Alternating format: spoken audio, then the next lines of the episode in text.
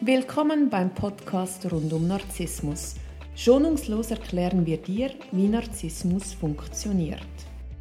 Wir, Martina Müller und Chris Övre vom Verein für Opfer von Narzissten, geben dir wöchentlich einen Einblick zu diesem Thema. Wir sind auch online für dich da.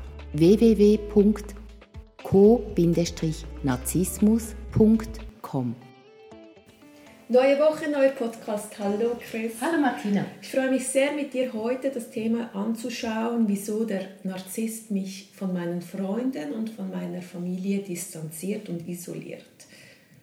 Erzähl mal, wieso macht das der Narzisst mit mir? Also der Narzisst möchte die maximale Kontrolle haben und die alleinige Macht. Dann weiß er ganz genau, wo du stehst, äh, wie er dich manipulieren kann, wann er was von dir kriegt. Dann kann er wieder mal ein bisschen netter sein, um dich aufzubauen, um im nächsten Moment wieder mit dem Hammer zuzuschlagen. Und sobald andere Menschen involviert sind, stört das sein System. Also wenn man in einer liebevollen Familie ist und die Mutter baut einen auf oder die Geschwister unterstützen einen, dann geht man und sagt, du, das finde ich nicht in Ordnung, ich will nicht mehr so behandelt werden. Da muss er jedes Mal wieder von vorne anfangen, da muss er nett sein, Lovebombing, das Hoovering und das mag er nicht. Und jedes Mal, wenn man mit Menschen zusammen ist, die einem zugewandt sind, dann stärkt einen das, es nährt einen, man wird unterstützt, man wird getragen. Und das schwächt diese ähm, Manipulation des Narzissten. Und die Macht natürlich auch. Und die Macht. Weil man dann sagt, du, aber was du hier machst, ist absolut nicht okay. Mhm. Hat Mama auch gefunden. Mhm. Wie geht denn der Narzisst vor zum einem Isolieren? Ich kann mir nicht vorstellen, dass er sagt, deine Mama ist doof, ähm, bricht den Kontakt ab. Das macht ja niemand. Ja, ich meine, dumm sind die ja nicht. Die wissen ganz genau, was bei wem wie funktioniert. Wie kann ich mir das vorstellen jetzt? Also wenn jemand gerne eigenständig ist und selber äh, Entscheide fällt und man sagt, du, deine Familie, die mischt sich immer ein. Du lebst gar nicht das, was du willst, sondern das, was deine Mutter will dann kann das das rote Tuch sein, oder? Wo ich sage, ja, also eigentlich hast du recht, nein, ich mag das nicht, ich frage meine Mutter nicht mehr alles. Ähm, oder er sagt, du, ähm, deine Mutter ist schon ein bisschen vulgär. Ich meine, wir sind uns gewohnt, in höheren Kreisen zu sein und da ist es ein bisschen peinlich, wenn deine Mutter dabei ist. Und das ist einem wichtig, so der Status, dann ist das äh, der Wundepunkt. Also er weiß natürlich ganz genau, was er sagen muss, ähm, um einen zu destabilisieren. Wenn ich unsicher bin und ich habe eine Freundin, die sieht super aus und ich habe das Gefühl, ich sehe nicht so gut aus, dann wird er sagen, deine Freundin, die hat mit mir geflirtet und das ist wirklich noch eine heiße Braut. Also das, wenn ich nicht mit dir zusammen wäre, ich glaube, ich würde sie mir anlachen. Jetzt wird sie plötzlich meine Konkurrentin. Und dann äh, destabilisiert mich das und ich möchte dann mit dieser Freundin nicht mehr so viel zu tun haben, nicht, dass er sich noch in sie verliebt. Also das sind ganz unterschiedliche Systeme. Er kann einen lesen, er weiß ganz genau, wo er einen verunsichern kann. Und diese Isolation geht meistens nicht von einem Tag auf den anderen, sondern das zieht sich in die Länge. Das ist so äh, stetiger äh, Tropfen hüllt den Stein und irgendwann ist es nur noch schwierig und kompliziert und vielleicht wenden sich dann auch die Freunde ab, weil es ihnen zu schwierig ist. Also kann ich mir das vorstellen, dass der Narzisst schaut, welche Bezugsperson habe ich in meinem Umfeld und mhm. dann fängt er ganz langsam an, diese Verbindungen zu sabotieren, indem dass er eben sagt, ähm, ja, sie ist, deine Mutter ist peinlich, wenn sie uns begleitet auf diesen Event und dann lädt man die Mama nicht mehr jedes Mal ein, nur noch ab und zu und mhm. aus dem ab und zu wird nur noch selten mhm. bis gar nicht mehr.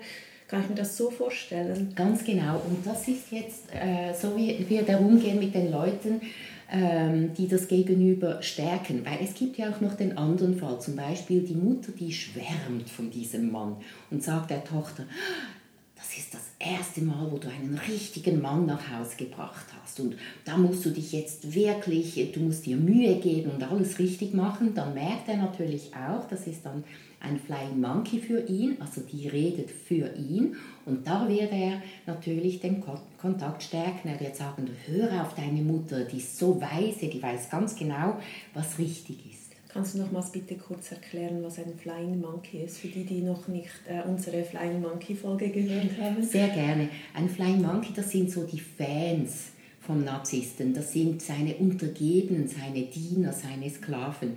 Die werden blind loyal ihn unterstützen und alles gut finden, was er sagt. Das hat man ja zum Beispiel bei Trump gesehen. Die Leute, die er angestellt hat, die haben immer in höchsten Tönen äh, über ihn gelobt und äh, ihn bewundert.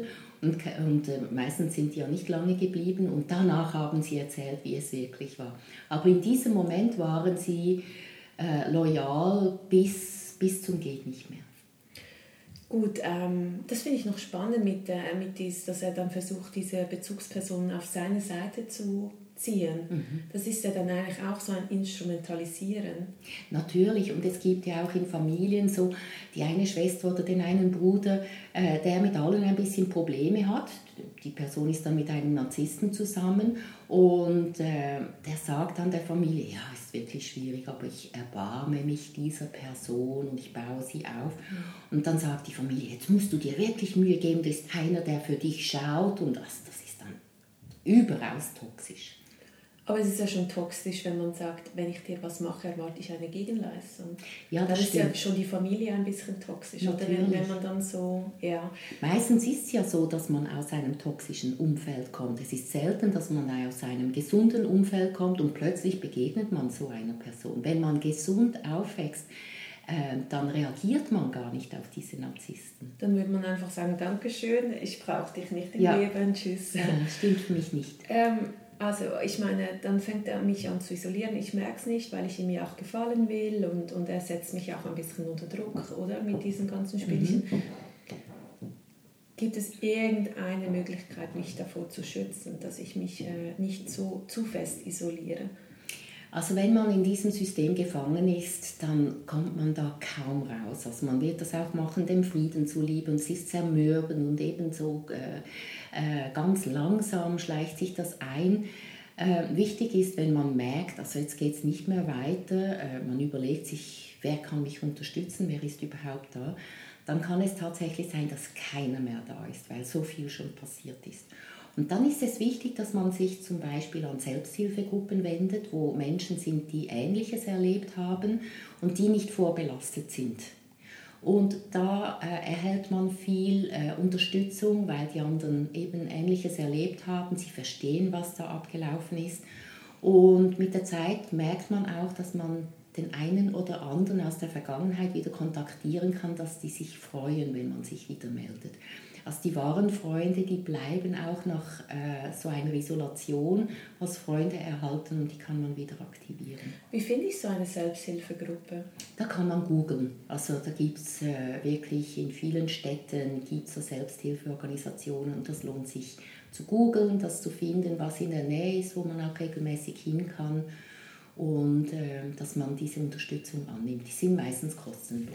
Und muss ich da auch reden oder kann ich mich einfach hineinsetzen in die Runde und zuhören? Also grundsätzlich ist es so in der Selbsthilfegruppe, dass man da auch einfach mal hingehen kann. Und ich weiß aus Erfahrung von unserer Gruppe, dass viele sich schämen, am Anfang dorthin zu gehen, bis sie erkennen, ah, okay, die anderen sind auch völlig normal und sind da reingefallen, das kommt vor, das kommt in den besten Familien vor.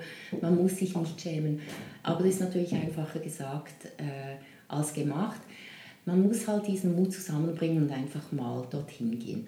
Und dann muss man nie etwas sagen, man kann auch zuerst zuhören äh, und äh, ja, bis man erkennt, okay, das ist jetzt auch eine Gruppe, wo ich vertrauen kann. Und es ist hilfreich, wenn man darüber redet, weil man, man fasst es in Worte und sobald man es in Worte fasst und sich damit zeigt, beginnt so ein Heilungsprozess oder so eine Erkenntnis, dass, dass man an einem Ort ist, wo man wirklich nicht sein muss. Ich stelle mir das als Freund oder als Familienmitglied auch noch sehr schwer vor, wenn man merkt, wie übergriffig diese Beziehung ist und du kommst nicht an die Person rein, die, mhm. die glaubt, die ganzen äh, Intrigen und Manipulationsspielchen Gibt es für mich als Außenstehende irgendeine Möglichkeit, dass der Co-Narzisstin oder dem Co-Narzissten glaubhaft zu machen, dass das absolut toxisch ist? Ähm, es ist ein bisschen wie wenn jemand Drogen nimmt, der weiß natürlich auch, dass das schlecht ist, aber der kann damit nicht aufhören. Man muss sich bewusst sein als Angehöriger, dass da ein Suchtverhalten stattfindet und da kann man nicht einfach gehen. Das hilft einem zu verstehen, warum das nicht so einfach ist und man verurteilt das betroffene Opfer nicht in dem Maß. Was man sagen kann, ist, ähm, mir gefällt das nicht, die Beziehung, das darf man immer. Oder ich bin nicht Fan von deinem Partner oder von deiner Partnerin, aber du sollst wissen, ich habe dich gern und ich bin immer für dich da. Und auch wenn wir mal keinen Kontakt haben und irgendwann möchtest du den Kontakt wieder, du kannst äh, mich anrufen und ich bin für dich da. Also was man mitgeben kann, ist, ich bin für dich alles andere funktioniert nicht. Also wenn man sagt, verlass den, ist wie wenn man sagt, hör auf mit der Droge und sagt ja, ich weiß schon, aber aufhören kann er nicht. Also kein Mitleid, aber Mitgefühl. Genau, ja. Was wäre denn ein gesunder Umgang in einer Beziehung, wenn der Partner gewisse äh, Familienmitglieder oder Freunde von mir nicht mag? Also das ist natürlich völlig normal, das ist ein normaler Umstand. Man kann und man muss auch nicht alle mögen. Und dann gibt es Anlässe, wo man gemeinsam hingeht, weil man sich versteht mit diesen Freunden. Und es gibt Anlässe, wo dann nur er hingeht oder wo nur sie hingeht. Ähm, sie muss auch nicht immer mit ihm mit, wenn er mit den Kumpels Bier trinken geht und sie mag kein Bier, dann muss sie nicht mitgehen. Es ist wichtig in einer gesunden Partnerschaft, dass man eigene Räume hat, er für sich, sie für sich und gemeinsame Wir-Räume und dass alle Räume gepflegt werden. Danke vielmals, Chris, für diese spannenden Einblicke und ich wünsche dir eine ganz schöne Woche. Wünsche ich dir auch. Dankeschön, tschüss.